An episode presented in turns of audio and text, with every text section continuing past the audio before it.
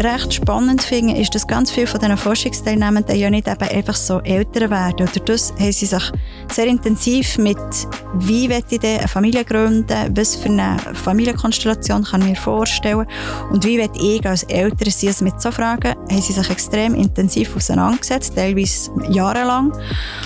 Man hat schon mal über Sachen nachgedacht, wo andere Eltern vielleicht viel später erst darüber nachdenken. Mein Thema heute, Forscherin Carol erklärt, so ticket Regenbogenfamilie. Das ist der Zurich Pride Podcast mit den spannendsten Menschen und den außergewöhnlichsten Geschichten. So bunt, so queer ist die Schweiz mit dem Alexander Wenger. Ich begrüße Carol Ammann. Sie ist 43 und aus Bern. Sie ist Sozialanthropologin und forscht an der ETH Zürich. Ein grosses Themengebiet von der Carol ist die Forschung von Regenbogenfamilien. Carol ist heterosexuell, cis und nutzt Pronomen sie. Schön bist du da, Carol. Merci. Darf ich da sein? Ja, sehr gern. Vielleicht zuerst mal eine Begriffserklärung. Was forscht eine Sozialanthropologin? Also früher sind SozialanthropologInnen in ferne Länder gegangen und haben sogenannte fremde Völker untersucht. Heutzutage äh, ist unser Forschungsgebiet sehr breit. Ähm, ich habe Langforschung zu Frauenpolitik in Guinea in Westafrika gemacht. Und seit 2020 habe ich mich auf das Thema Elternschaft fokussiert und dort interessiert mich insbesondere, wie Elternschaft im Alltag gelebt werden.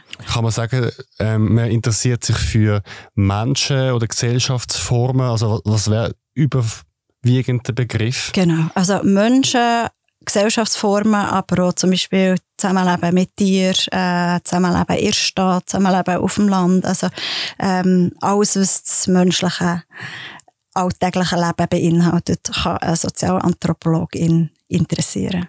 Jetzt, du bist selber heterosexuell, cis, du hast eine Familie, du hast ein Kind, du hast einen Mann. Ähm, Du bist aber auch gleichzeitig ein Ally von der queer Community. Was interessiert dich an dem Thema Regenbogenfamilie?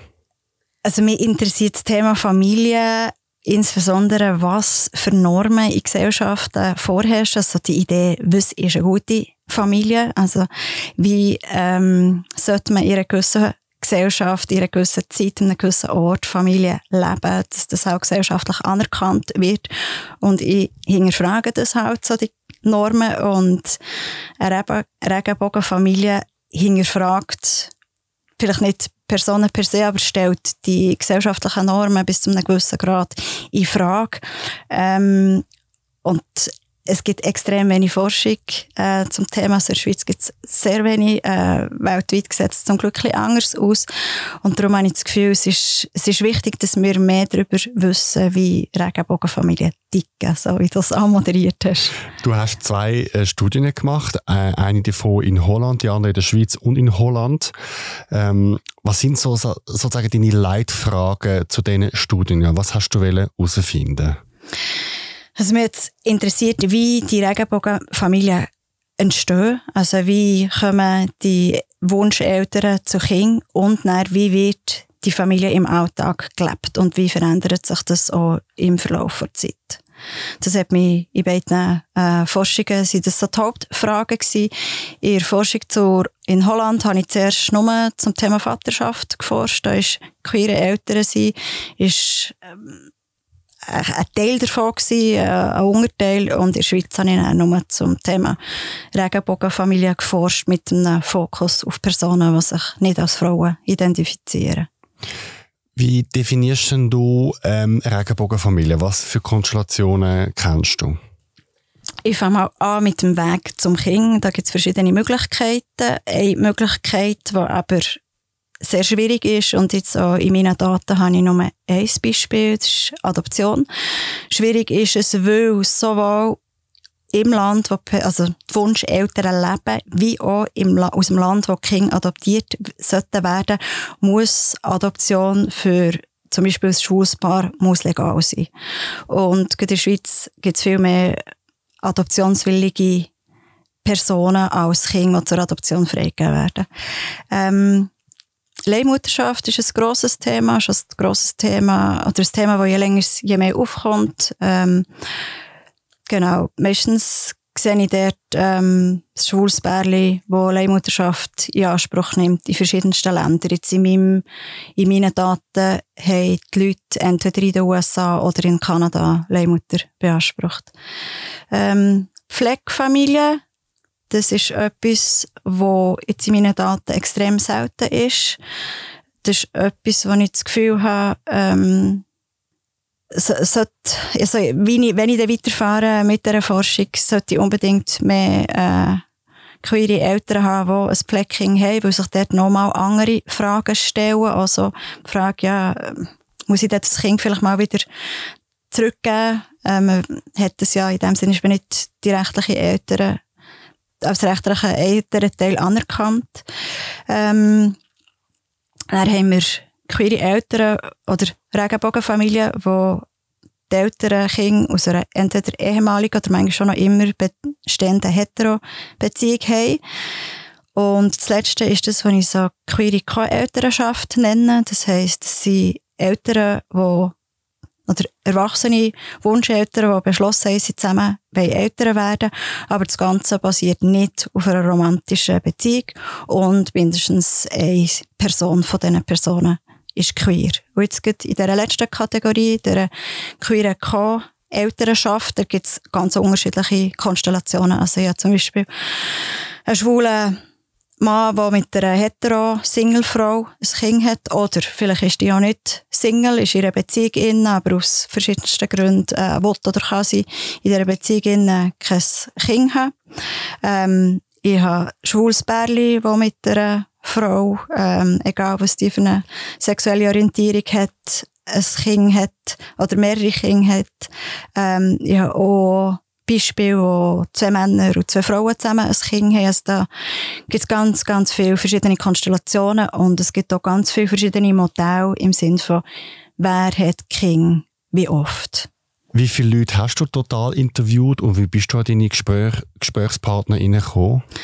Mache da vielleicht einen Unterschied zwischen Holland und Schweiz. In Holland habe ich zuerst forschen. Dort habe ich 18 Interviews gemacht, wobei ich fünf von den Teilnehmern das zweite Mal interviewt habe, und so ein bisschen zum Schauen.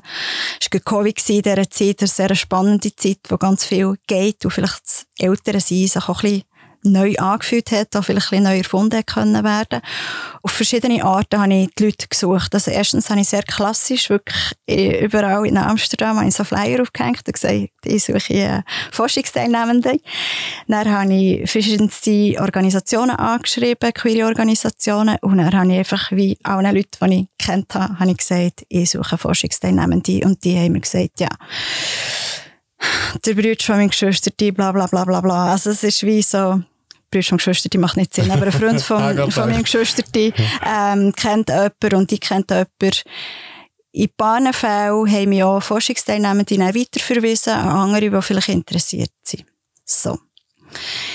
In der Schweiz, das war die zweite Forschung, dort habe ich mit 28 Personen geschwätzt und drei sind homosexuelle Paare, die ich zusammen interviewt habe. Und sonst habe ich immer nur eine Einzelperson interviewt von einem Familienkonstrukt. Und in der Schweiz hatte ich auch Gruppendiskussionen mit Vätern, die ihre Kinder aus ehemaligen oder teilweise immer noch bestehenden Hetero-Beziehungen haben. Diese Gruppe, die habe ich direkt angeschrieben, mir vorgestellt, mein Anliegen vorgestellt und dann konnte ich dort mal vorbeigehen und mit ihnen ein Gespräch führen. Bei den Interviewpersonen ist es ein ähnliches Vorgehen in der Schweiz, abgesehen von, dass ich hier nicht Flyer aufgehängt habe. Also ich habe verschiedenste queere Organisationen angeschrieben und die haben vielleicht in ihrem Newsletter so eine Suche nach Forschungsteilnehmenden gepostet. Ich habe in meinem ganzen Umfeld erzählt, was ich suche. Ähm, teilweise lustigerweise viel, oder viel, die die meisten Transpersonen, die ich mit einem Transmännern, ja, die ich mit ihnen geschwätzt habe, habe ich einen Zeitungsartikel gesehen, dann habe ich darauf losgegoogelt und äh, bin irgendwie auf einen Kontakt gestoßen und habe die angeschrieben. Also man muss sehr kreativ sein, wenn man nicht nur Personen will, die vielleicht schon in einer queeren Organisation sehr aktiv sind, weil sonst hat man halt wie nur die von der Bubble, sage ich jetzt mal. Es ist gar nicht wertend, einfach wie, dass sie möglichst ähm, eine Diversität haben innerhalb der Teilnehmenden. Wie bist du genau vorgegangen? Also wenn die Leute dann zum Gespräch zu dir gekommen sind, in welchem Setting hast du dich getroffen? Ähm, was hast du so für Fragen gestellt? Wie lange ist so ein Gespräch gegangen? Die Settings sind sehr unterschiedlich. Jetzt nochmal zurück zu Holland. Das Ganze hat während Covid stattgefunden und ich habe immer den Forschungsteilnehmenden offen gelassen, ob sie mich direkt treffen wollen. Mit Abstand natürlich oder nicht. Also dort hatte ich teilweise Zoom-Interviews gehabt, wenn die Leute in einer ganz anderen Stadt waren und man ja nicht reisen Da hat's, würde ich sagen, die Hälfte waren vielleicht Zoom-Interviews. Dann, was ich gemacht habe, was extrem toll war, wir sind so Spaziergang-Interviews gemacht. Da haben wir super gut Abstand haben und sind da ganz lang durch den Park durchgelaufen. Teilweise haben wir die Leute zu sich eingeladen und teilweise haben wir uns in einem Kaffee oder in einem Park auf einem Bänkchen gehockt, so getroffen. Also ich tue immer den Leuten Vorschläge machen, aber ich lasse eigentlich sie auslesen, wo sie sich mit mir treffen. Also wo fühlen sie sich wohl. Es ist klar, dass wir nicht alle bei sich daheim haben, das ist schon voll okay. Ich hatte Interviewsituationen, wo Kinder dabei sind. Ähm, wo das Interview natürlich ein bisschen anders ist, manchmal unterbrochen, das ist auch voll okay. Eben, manchmal haben sie auch das Zweite, das hat ein Paar zum Beispiel gesagt, wir wollen beide. Das war jetzt das Zweite. Das habe ich wirklich ja, sehr viel immer den Forschungsteilnehmenden überlassen, so dass die ganze Situation, die recht künstlich ist, für sie möglichst easy ist, dass sie sich möglichst wohl gefühlt haben. Und ich ihnen immer im Vorfeld einen Projektbeschrieb geschickt. Ich habe ihnen zugesichert, dass sie anonymisiert werden, dass sie ein Pseudonym benutzen, wenn ich später über sie schreibe, für meine wissenschaftlichen äh, Publikationen. Ich habe immer ganz klar gesagt, dass, wenn sie Fragen oder Bereiche nicht beantworten wollen, lassen wir das sein. Und etwas, was mir sehr wichtig ist, ist, dass ich von ihren Interessen ausgegangen bin. Also wenn ein Forschungsteilnehmer gesagt hat, äh, ich will über das reden, dann ist das wie für mich auch interessant gewesen, weil oft sind die Teilnehmer dann ein bisschen unsicher am Ende vom Interview sagen sie, ja, jetzt er jetzt wirklich etwas gebracht, ist interessant gewesen. Und die Frage stellt sich für mich gar nicht, weil was in ihrer Lebensrealität wichtig ist, ist das auch interessant für mich. Du hast gefragt, wie lange das die gedauert haben. Auch da ist es darauf angekommen. Zum Interview kürzer. Das kürzeste würde ich sagen 40 Minuten. Die längste Spaziergang-Interview über zwei Stunden. Was hast du für Fragen gestellt? Ich habe schon im Vorfeld Fragen ausformuliert, aber ich hatte die Fragen nie in meiner Hand gehabt und habe die so abgekreuzelt. Du hast so in der Forschungsteilnehmenden gesagt, ja, wieso Fragen Blöcke in meinem Kopf. Es fängt an mit soziodemografischen Fragen, ein bisschen nach dem Hintergrund. Wo bist du aufgewachsen? Wie bist du aufgewachsen? Beruflicher Hintergrund, ähm, Geschichte von Coming Out und so. Und dort gibt es ein paar, die innerhalb von fünf Minuten das abgehakt haben und bei anderen haben wir eineinhalb Stunden über so Geschichten geredet. Und je nachdem, was die Leute dann erzählt haben, habe ich nachgehakt bei Sachen, die ich das Gefühl hatte, das ist interessant. Aber gerade weil ich sehr offen bin auch für Themenpaletten, hat es können sein, dass wir eben im einen Interview sehr lange über Coming-out-Geschichten schwätzen Und im anderen ist vielleicht der quengelnd dreijährig ein Hauptthema und im dritten ist, wie kann ich ein gutes Elternteil sein wichtig und im vierten ist Diskriminierungserfahrung wichtig und im fünften ist vielleicht Beziehung zur Co-Mutter zentral. Jetzt Forschung stelle ich mir immer so vor mit so, ich sage es jetzt ganz normal, mit Peterschalen, Pipetten, Excel-Listen, also Sachen, wo man versucht, abstrakt in eine Form zu bringen. Wie tust denn du bei so einem Thema vorschreiben? Beim einen geht äh, einmal sind es zwei Schwule, dann ist es irgendwie ein Dreiergespann, dann geht es um Coming Out. Also wie tut man so forschen, wenn es so offen und breit ist? Das ist tatsächlich eine Herausforderung. Also ich habe meine Excel-Tabellen, wo ich gewisse Sachen notiere, wie ungefähr das Alter, die Familiensituation, wo die Person aufgewachsen ist, Herkunft, Sprache, wo das Interview stattgefunden hat.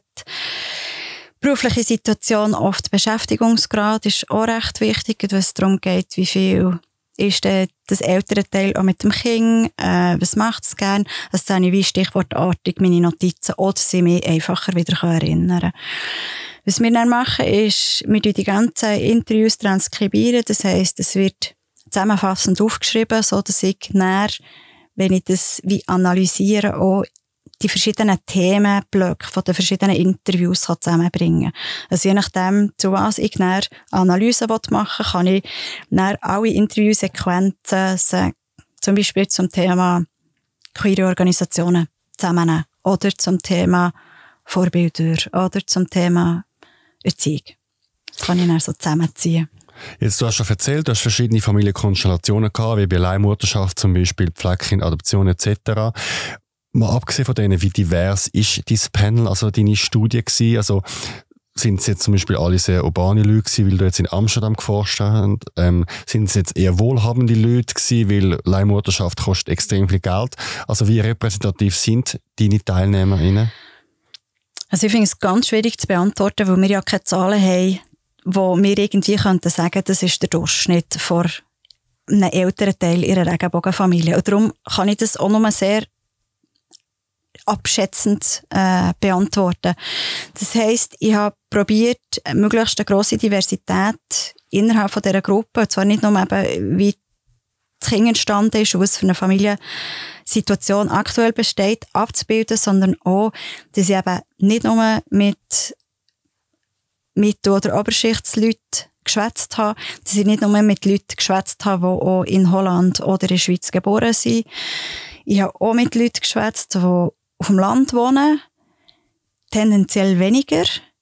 Also Zürich ist eine Bubble, ich war regelmässig in Zürich, das ist klar. Ich habe sicher auch mehr in Bern äh, mit Leuten geschwätzt, weil ich halt am besten vernetzt bin. Also der Romandie, der habe ich auch ein paar Interviews aber das ist sicher zu kurz gekommen und äh, werde ich dann auch in meiner nächsten Forschung ausbreiten.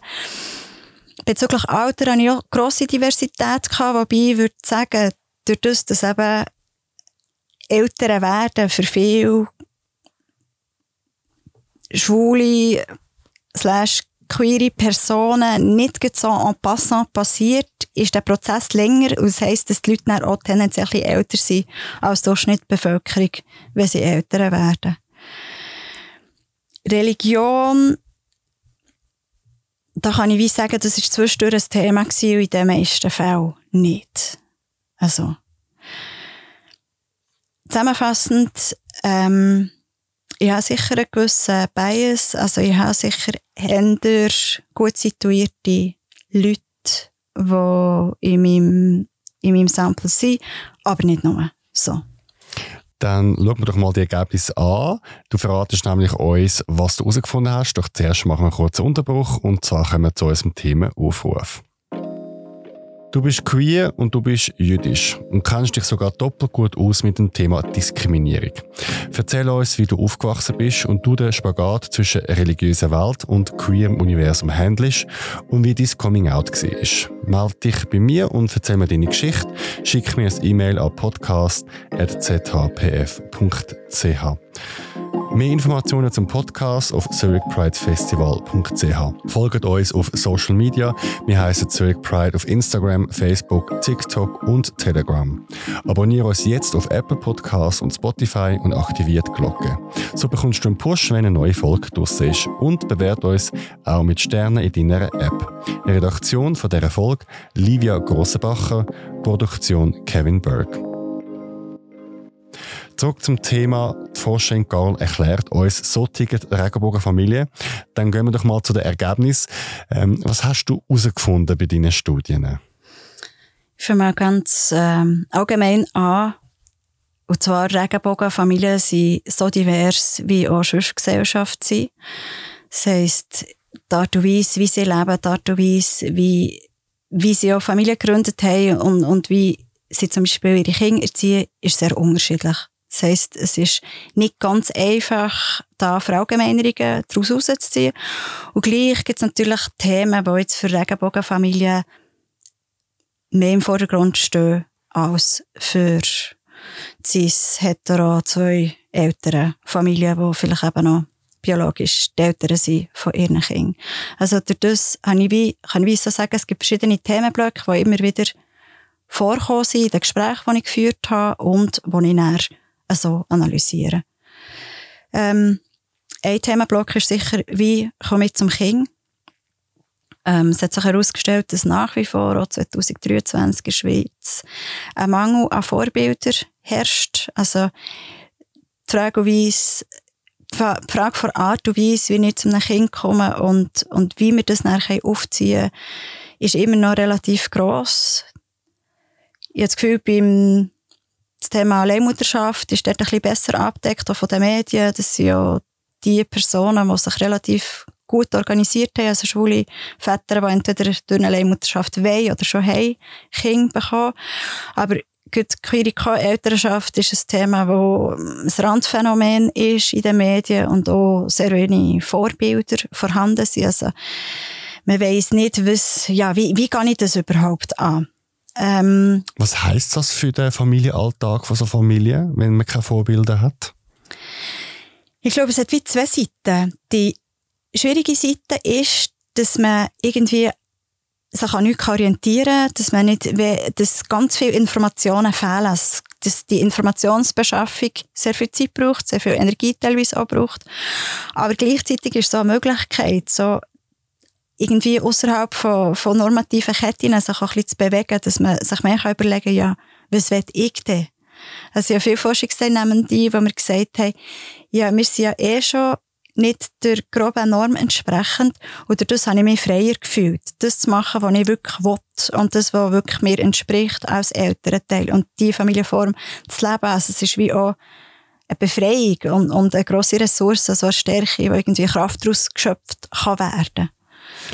Also zum Beispiel nehme ich jetzt mal auch an, schon bei der Rollenverteilung, wenn du zwei Männer oder zwei Frauen hast, dann hast du nicht ein gesellschaftliches vorgelebtes Rollenbild wie die Frau muss sich jetzt immer um das Kind kümmern, weil es hat ja dann zwei Frauen. Ganz genau. Wenn ich vom typischen Vorurteil, oder so eine dumme, klischierte Frage, die er oft kommt, ist, ja, wer ist der bei euch die Frau? Sprich, wer kümmert sich mehr um das Kind? Und da gibt es natürlich ganz viele verschiedene Möglichkeiten. Ähm, die werden auch sehr verschieden gelebt, also wer sich wie oft um, um das Kind kümmert. Ich glaube, es kommt sehr fest darauf an, ob beide Elternteile schon lange einen Kinderwunsch haben, also wie, wie stark das, das ist und wie fest dass sie sich auch gewünscht haben, im Alltag auch zum Beispiel weniger zu arbeiten und aktive Kinderbetreuungstage unter der Woche auch zu haben, oder wie fest dass das ja, das Berufliche vielleicht im Vordergrund steht und das weniger ein, ein tief gehackter Wunsch ist, vielleicht mehr vom Partner ist gekommen. Aber auch der, das, das ist, gibt ganz viele verschiedene Möglichkeiten, aber klar, was du gesagt hast, ist, dass, dass das nicht, es ist nicht per se vorgegeben, sondern wird schneller ausgehandelt. Was hast du sonst noch herausgefunden? Also, gerade bei äh, queeren Pärchen ist auch das Thema ähm, Familie auch ein grosses Thema. Also, die einen haben zum Beispiel gar keinen Kontakt mehr mit der Familie oder ähm, die anderen haben sehr guten Kontakt. Inwiefern überträgt sich das auf ihre Generation dann? Ja, das ist eine gute Frage. Ähm, es gibt die Forschungsteilnehmenden, die gesagt haben, würde ich mal sagen, die eher ein angespanntes Verhältnis zur eigenen Familie haben, dass Kinder auf eine Art normalisierend gewirkt haben, dass die Beziehung besser geworden ist, weil es wie mehr über Kind gelaufen ist. Und dort würde ich sagen, es kann, es hat vielleicht teilweise damit zu tun, dass halt die Eltern Mühe hatten mit Geschlechtsidentität oder sexueller Orientierung der Kinder. Aber es kann auch sein, dass das Eltern oder Erwachsene und Eltern Verhältnis sowieso schon angespannt ist und das habe ich vor allem in Holland gesehen, dass, dass viele von den Forschungsteilnehmenden gesagt haben, mein Vater kann jetzt bei meinem Kind so sein, wie ich eigentlich ihn gerne hatte. Bei mir hat er es nicht können. Es ist auch eine andere Generation, wo man anders mit Kindern umgegangen ist, vielleicht weniger herzlich, mehr im Arbeiten war, weniger daheim.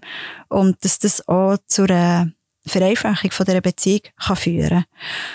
Das ist sicher nicht in jedem Fall so. Es gibt auch die Forschungsteilnehmenden, wo wir gesagt haben, hey, jetzt haben sich meine Eltern endlich damit abgefunden, dass sie einen schwulen Sohn haben.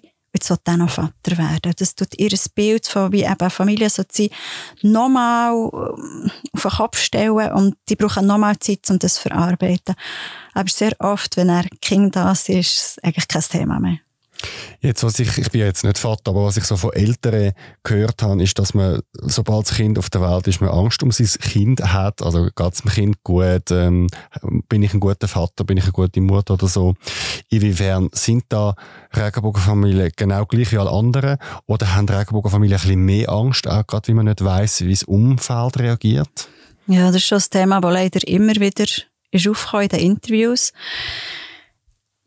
was vielleicht wichtig ist zu sagen, aus der Forschung, man macht jetzt seit über 30 Jahren Forschung zu Regenbogenfamilien, am Anfang vor allem zu lesbischen Müttern, jetzt aber ist das viel breiter und da hat sich ganz klar gezeigt, diesen Kindern geht es gut. Also diesen Kindern geht es nicht schlechter als Kinder, die in einem anderen Setting aufwachsen.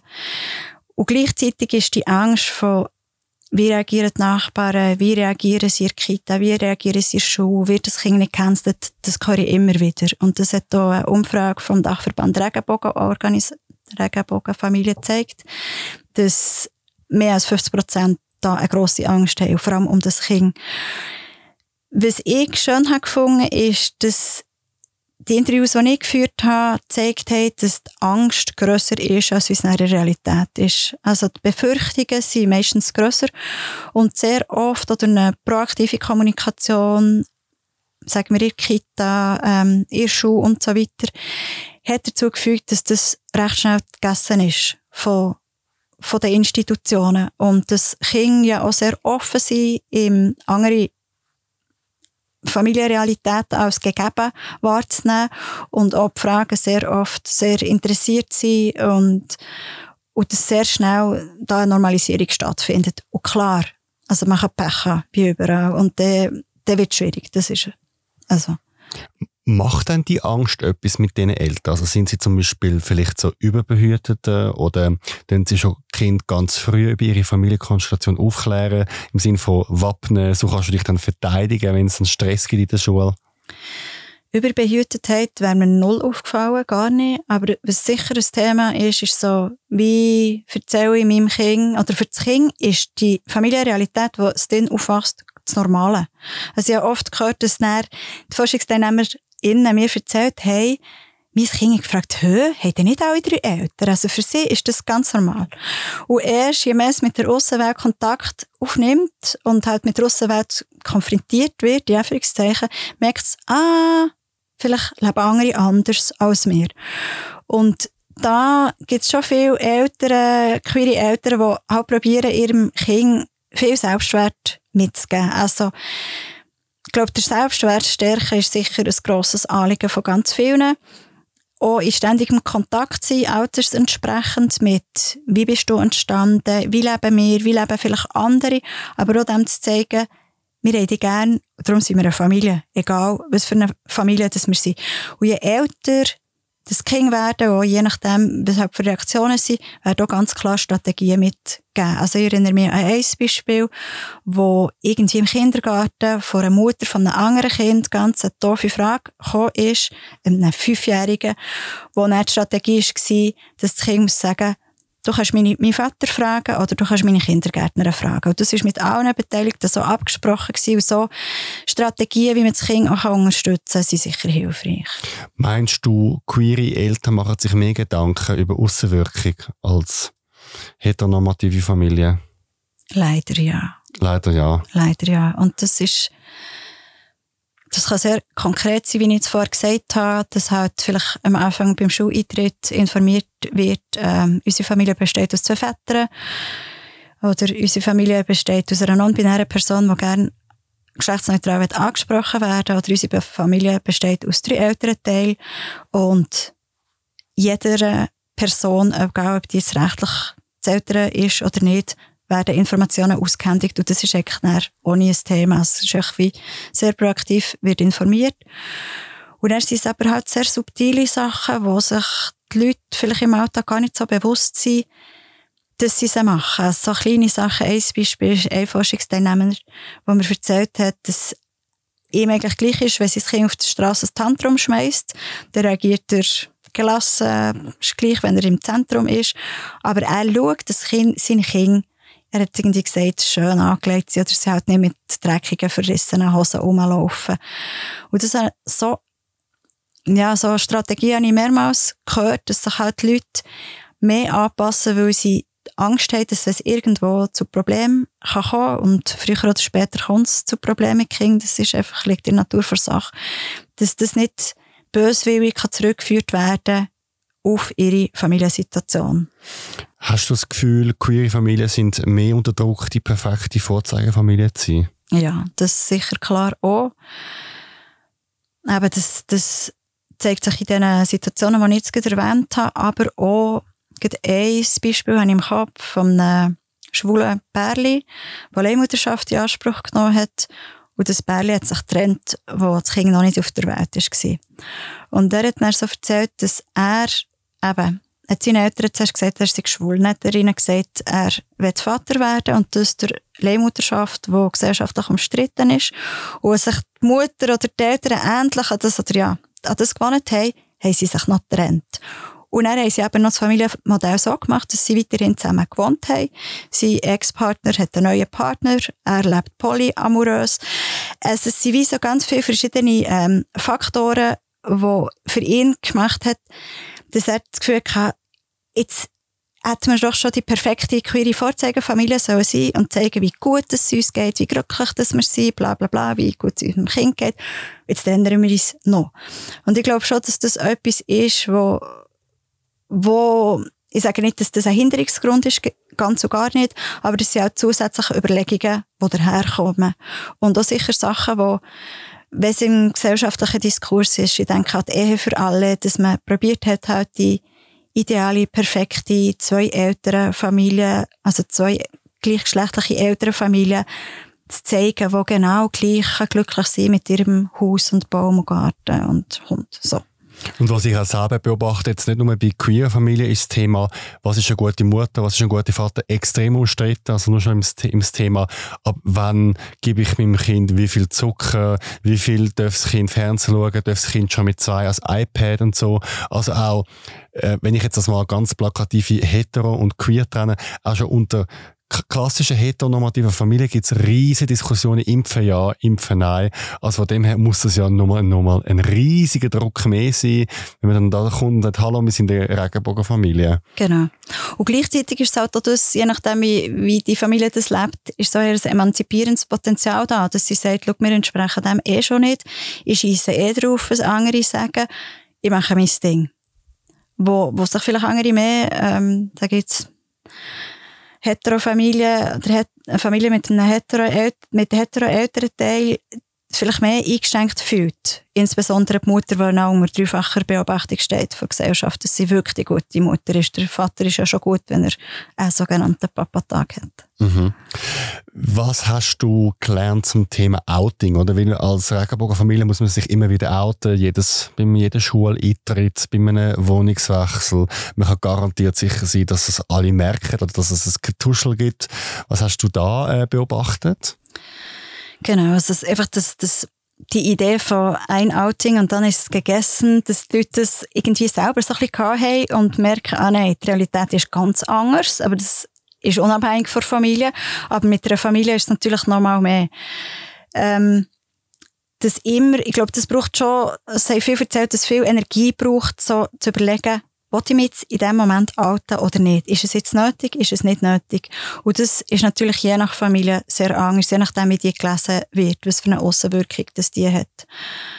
Da würde ich sagen, dass gleichgeschlechtliche Eltern, die zwei Elternfamilien sind, dass die es tendenziell einfacher haben, weil das ist so etwas, was gesellschaftlich akzeptierter ist. Ähm, wo man häufiger sieht, auch in den Medien wird mehr darüber berichtet. Das ist wie ein einfacheres Konstrukt. Ich sage nicht, dass es besser ist, aber wie für die Gesellschaft vielleicht einfacher zum, zum oder es ist einfacher, um das schnell zu erklären. Wenn jetzt aber so ist, dass wir mehr als zwei Eltern sind, dass die eine Person vielleicht noch non-binär ist, braucht die ganze Erklärung schon mal so viel mehr und ist die Diskriminierungsmöglichkeit noch mal so viel grösser und es ist so, dass die Leute teilweise Fragen stellen, die sie cis-hetero-Leute nie im Leben würden fragen, die so privat und persönlich sind. Und nur weil jetzt jemand sagt, ja, ich habe Regenbogenfamilie oder ich bin non-binär oder was auch immer, haben die Leute das Gefühl, ja, man kann alle möglichen Fragen stellen. Also sehr übergriffig. Und das teilweise vor den Kindern. Also das sind auch schon Sachen, die ja, die Sache nicht einfach machen. Jetzt, wir wachsen ja ähm, auf mit der Norm, dass wir bei Mutter und Vater aufwachsen. Sie sind unsere biologischen Eltern. Wir ähm, erleben unsere ganze Kindheit und Jugend bei ihnen und sie sind auch noch verheiratet. Jetzt, du hast mir im Vorgespräch gesagt, dass queere Familien das durcheinanderwirbeln. Es gibt zum Beispiel äh, soziale Eltern, es gibt die biologischen Eltern, es gibt die rechtlichen Eltern, es gibt gar keine Eltern, aber Leute, die im Konstrukt dabei sind. Ähm, was hast du für Konstellationen angetroffen und was sind dort so Reibungspunkte? Also zuerst würde ich vielleicht sagen, dass das Bild natürlich schon lange nicht mehr der Realität entspricht, egal ob Regenbogenfamilie oder nicht. Also wir kennen die Scheidungsrate in der Schweiz, die ist sehr hoch. Da ist klar, die, dass die, bis ein, die Eltern bis ans Lebensende oder bis Kind aus dem Haus zusammenbleiben. Das ist schon mal nicht die Realität. Patchwork-Familie. Ganz genau. Der Eiferson hat kürzlich so schön gesagt. Genau. Fortsetzungsfamilie für Patchwork-Familie. Das habe ich auch sehr schön gefunden. Genau. Also da gibt es ganz viele verschiedene Arten, wie Familie gelebt wird. Und eine Art von Regenbogenfamilie, wir haben am Anfang gesagt, auch da wieder ganz viele verschiedene Konstellationen. Jetzt, wenn man Eltern sie anschaut, gibt es eigentlich drei verschiedene Arten, wie, wie Eltern sie kann angeschaut werden, nämlich die rechtliche Elternschaft, die soziale Elternschaft und die biologische. Und da macht es auch wieder keinen Unterschied, sind das Regenbogenfamilie oder nicht Regenbogenfamilie. Aber die ganze Geschichte kann sich verkompliziert oder kann komplizierter werden, wenn eine gelebte Situation, beispielsweise von Regenbogenfamilien, nicht mit der rechtlichen Situation übereinstimmt. Also rechtlich dürfen, darf das Kind nur zwei ältere Teile haben. Jetzt eben, sei es bei einer Patchwork-Familie, sei es bei einem queeren Co-Parenting, mehr als zwei ältere Teile involviert sind, ist mindestens eine, manchmal schon zwei Personen nicht die rechtliche Eltern. Also es ist nicht rechtlich Eltern. Schwierig ist, Eltern gibt es kein Singular im Deutsch. Ähm, wenn, wenn es zu Streit kommt zwischen den Eltern oder auch wenn die Behörden irgendwie etwas beanstanden haben, dann ist die Person, die nicht auf dem Papier der ältere, ältere Teil ist, ist ihre, ihre schwache Position. Also, wenn, sagen wir, wir trennen uns als Eltern und ich bin gar nicht rechtlich anerkannt. Jetzt muss ich Angst haben, dass das andere ältere Teil mir beispielsweise die Kinder vorenthalten kann. Hier, wie gesagt, das ist nicht etwas Spezifisches für Regenbogenfamilien, aber es gibt halt zusätzliche Schwierigkeiten, weil die rechtliche Situation hat nochmal zwei ältere Teile zulässt. Ein anderes Beispiel ist bei Leihmutterschaft, dass seit in der Schweiz Stiftkindadoption erlaubt ist können dann auch gleichgeschlechtliche Eltern anerkannt sein, offiziell von der, von der, vom Kind.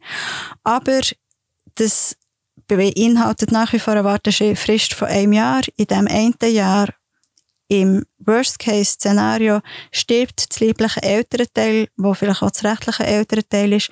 Und dann habe ich eigentlich kein Recht an dem Kind, obwohl ich die ganze Zeit mit dem Kind aufwachse und eben die soziale Elternschaft ausübe ja oft auch, nicht oft, ich habe zwischendurch von den Forschungsteilnehmenden gehört, dass sie sich durch das, dass ihre rechtliche Situation halt nicht gleich einfach ist wie bei anderen Familien, dass sie sich vulnerabel fühlen und gut den ganzen Anerkennungsprozess in Bezug auf Leihmutterschaft zum Beispiel, dass der sehr als ähm, schwierig, äh, traurig, anstrengend empfunden wird. Und das darf man nicht vergessen. Das ist ihre Zeit, wo ein Kind neu da ist. Also das erste Lebensjahr ist ja eh anstrengend.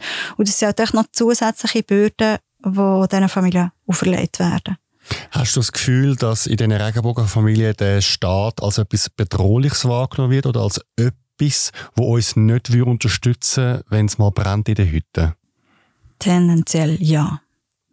Wobei auch dort die Erfahrungen jetzt mit den Ämtern, die eben zum Beispiel um die Anerkennung vom Kind geht, die sind sehr unterschiedlich. Und was ich gehört habe, ist, dass es halt extrem darauf ankommt, wer einem da vis-à-vis gegenüber sitzt. Man kann Glück haben und die Person macht alles, was irgendwie innerhalb von ihrer Möglichkeit steht, dass das easy über die Bühne geht, möglichst schnell, möglichst ohne zusätzlichen Aufwand und auch da Energien und dann gibt es solche, die halt dem Stein nicht den Weg legen. Und gerade weil man vielleicht eh schon das Gefühl hat, man hat, ähm, man ist in einer vulnerablen Situation, wo ja nicht, dass irgendwie eben im schlimmsten Fall eine Meldung zur Cashbür gemacht werden, kämpft man vielleicht dort nicht. Also man hat ähm, als Regenbogenfamilie auch dem Fall ein andere Probleme, wie du gerade geschildert hast. Das ist ähm, das Soziale, also man, man, kämpft gegen eine Gesellschaft, die heteronormativ ist, aber man kämpft je nachdem auch gegen den Staat oder man wird vom Staat nicht unterstützt, weil man weil man einfach nicht existiert in der Form vom Gesetz etc. Was mich noch wundern, gibt es Unterschied, ähm, wo du festgestellt hast, wenn es um sexuelle Orientierung geht, also wenn es um schwule, bisexuelle oder ähm, lesbische Familien geht, also Eltern und äh, Transeltern? Ja, und zuerst vielleicht noch zur sexuellen Orientierung. Also in meinen Daten habe ich, glaube eine Person, die sich als bisexuell ähm, identifiziert. Und sonst ist das auch eine grosse, eine grosse Lücke, wie auch sonst. Also man redet entweder von Heteros oder von Schwulen und Bi existiert kaum. Das ist leider in meinen Daten nicht wirklich anders. Ist aber auch ein, ein generelles Phänomen leider, Ganz genau. unabhängig von Regenbogenfamilie. Ganz genau.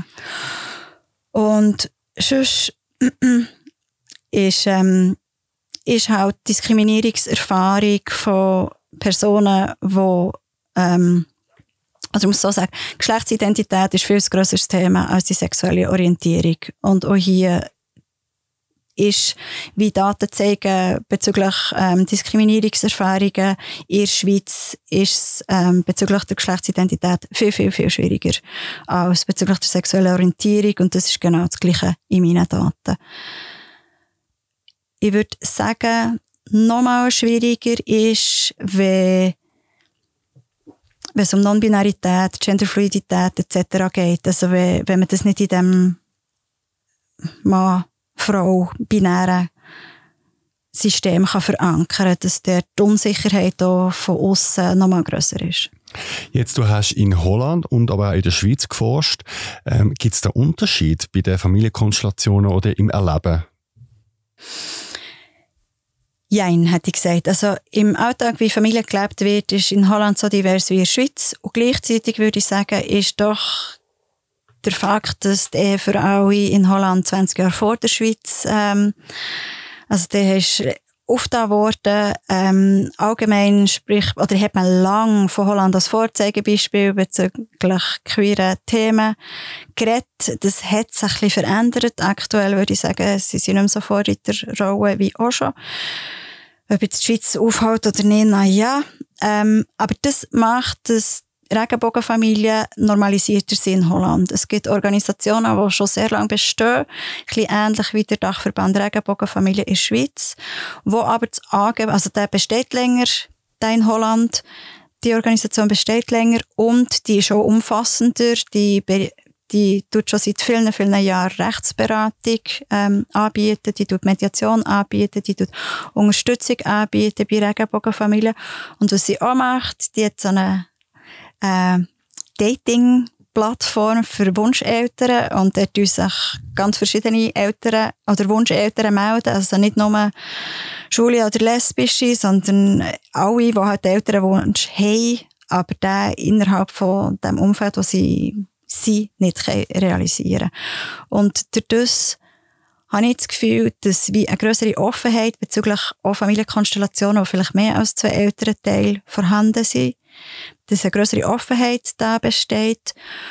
Ich habe das Gefühl, dass Queer Co-Parenting in der Schweiz habe ich vor allem so in einer eher alternativen, linken Szene erlebt. Im Gegensatz in Holland habe ich zum Beispiel eine Politiker gehabt, der so ein Familienmodell lebt und der ist eine rechte Partei.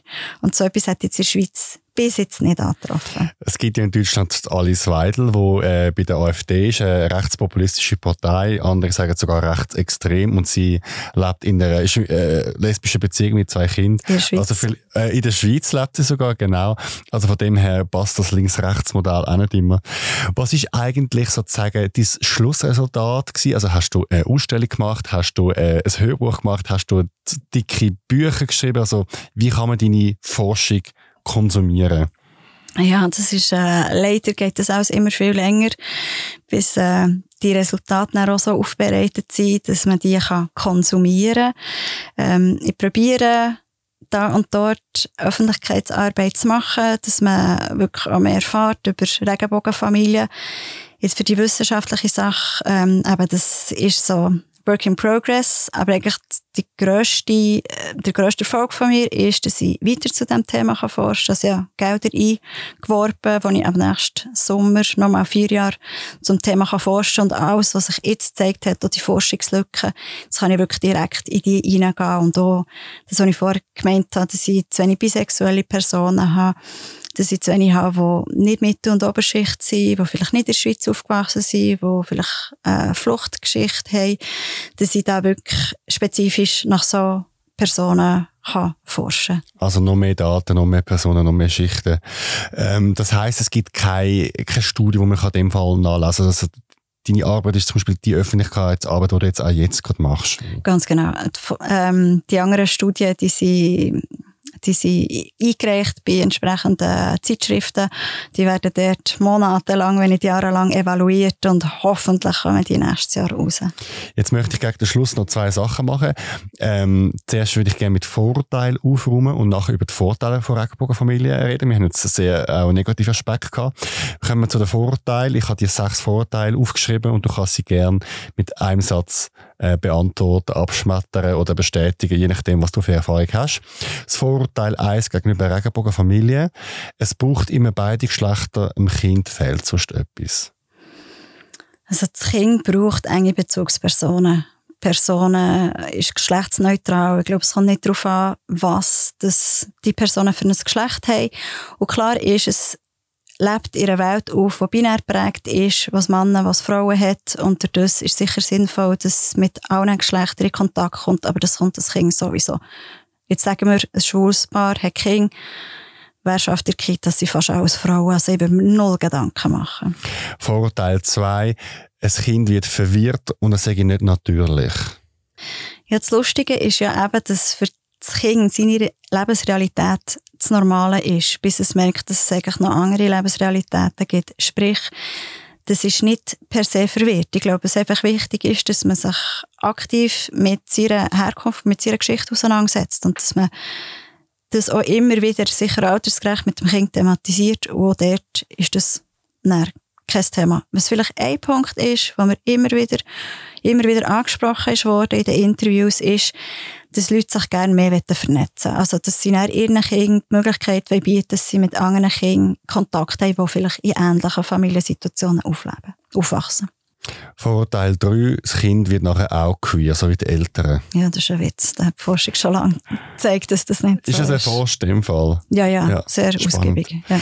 Vorteil 4, ein Kind wird früher sexualisiert, wenn sie mit Drag Queens und all diesen woke Sachen in Berührung kommt.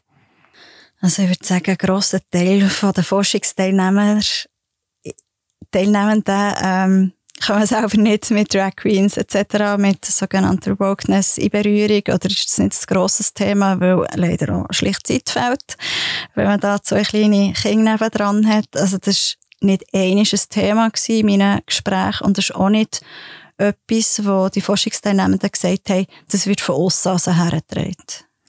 Dann das Vorurteil 5. Es ist viel zu kompliziert, äh, wenn es so viele Eltern in so komischen Konstellationen hat. Da sehen wir ganz klar auch von Forschung in anderen Weltregionen, dass äh, nicht zwei Eltern das Ideale muss sein. Da gibt es ganz viele verschiedene Möglichkeiten. Wichtig ist, dass sie verlässliche und enge Bezugspersonen haben, die Eltern, äh, Kinder. Ich habe mal ein afrikanisches Sprichwort gehört, das heisst, es braucht ein ganzes Dorf, um ein Kind zu erziehen. Ich finde es ja. noch schön. Eines der meist zitiertesten. Stimmt, ja. Dann noch das letzte und sechste Vorteil. Nur die biologischen Eltern sind die richtigen Eltern. Ja, das ist etwas, wo die Forschungsteilnehmer immer wieder damit konfrontiert wird. Oder das finde ich eine sehr übergriffige Frage. Es ist so, in unserer Gesellschaft zählt die biologische Verwandtschaft sehr viel. Und mit dem müssen sich die Leute auseinandersetzen. Das heisst aber nicht, also als soziales Elternteil kann ich genau gleich gut ein Elternteil oder ja, gute Eltern, Mutter, Vater sein. Aber klar ist, dass die Frage immer wieder aufkommt und auch von den Forschungsteilnehmenden selber gestellt ist worden. Das Beispiel ähm, ein schwules Paar, wo einisch der eine Mann der Vater ist und der eine der andere. Das heisst, zum einen Kind sind sie biologisch mit dem verwandt und mit dem anderen nicht. Da haben sich die Forschungsteilnehmenden auch gefragt, habe ich eine andere Beziehung zum einen oder zum anderen? Tue ich mich anders verhalten? Macht vielleicht der, der, wo mein biologisches Kind ist, gleich Interesse wie ich? Also das sind schon Fragen, also das Nurture Nature, die Frage, die kommt immer wieder, ja. Jetzt haben wir viel über die schweren Teile geredet, aber was sind zum was hast du auch gemerkt, sind schöne Seiten von Regenbogenfamilie oder inwiefern werden die Kinder auch mit anderen Werten erzogen? Sie haben dort vielleicht auch einen Vorteil? Etwas haben wir schon angesprochen, das emanzipierende Potenzial, dass die Eltern ähm, vielleicht eher mal denken, so, ich mache es einfach, wie ich will, schiessen auf soziale Normen von links von rechts von oben von unten. Das Zweite, was ich recht spannend finde, ist, dass ganz viele von diesen Forschungsteilnehmenden ja nicht eben einfach so älter werden. Oder das haben sie sich sehr intensiv mit wie will ich denn eine Familie gründen, was für eine Familienkonstellation kann ich mir vorstellen? Und wie will ich als Eltern sein, also mit so Fragen haben sie sich extrem intensiv auseinandergesetzt, teilweise jahrelang. Und dadurch ich will nicht sagen, dass der Übergang zum Ältersein per se einfacher wird, weil es kommt ja immer anders, als man sich vorstellt. Das kann man sich gar nicht vorstellen, wie das wird, wie man darauf reagiert, körperlich, psychisch und so weiter. Aber man hat schon mal über Sachen nachgedacht, wo andere Eltern vielleicht viel später erst darüber nachdenken. Also man schafft irgendwie so in, in Szenarien, wo ich das Gefühl habe, dass so eine Ressource ist, wo man darauf zurückkommen kann, wenn es dann vielleicht auch mal ein bisschen schwieriger wird. Und nicht plötzlich, oh, jetzt haben wir in unserer Liebesbeziehung ein Problem, wie können wir weiterhin gute Eltern sein, sondern es sind vielleicht Themen, die schon im Vorfeld behandelt wurden. Ähm, drittens, gibt bei Familien, die mehr als zwei Eltern Teil haben, da kann man sich Care-Arbeit auch aufteilen. Also man hat vielleicht auch mehr Raum für sich selber, die eigenen Bedürfnisse, die eigenen Interessen denen auch nachzugehen. Also, habe ich oft gehört, für mich ist der Übergang zum Ältersein gar nicht so ein Schockerlebnis gewesen, ist gar nicht so ein krasser Einschnitt gewesen. Natürlich ist viel anders geworden, aber ich habe ja immer noch zwischendurch Raum gehabt. Ich habe immer noch mit meinen Freunden können ins Pub gehen. Ich habe immer noch mein Hobby können pflegen. Wir haben vielleicht auch sechs Grosseltern, die sich liebend gerne um das Kind kümmern.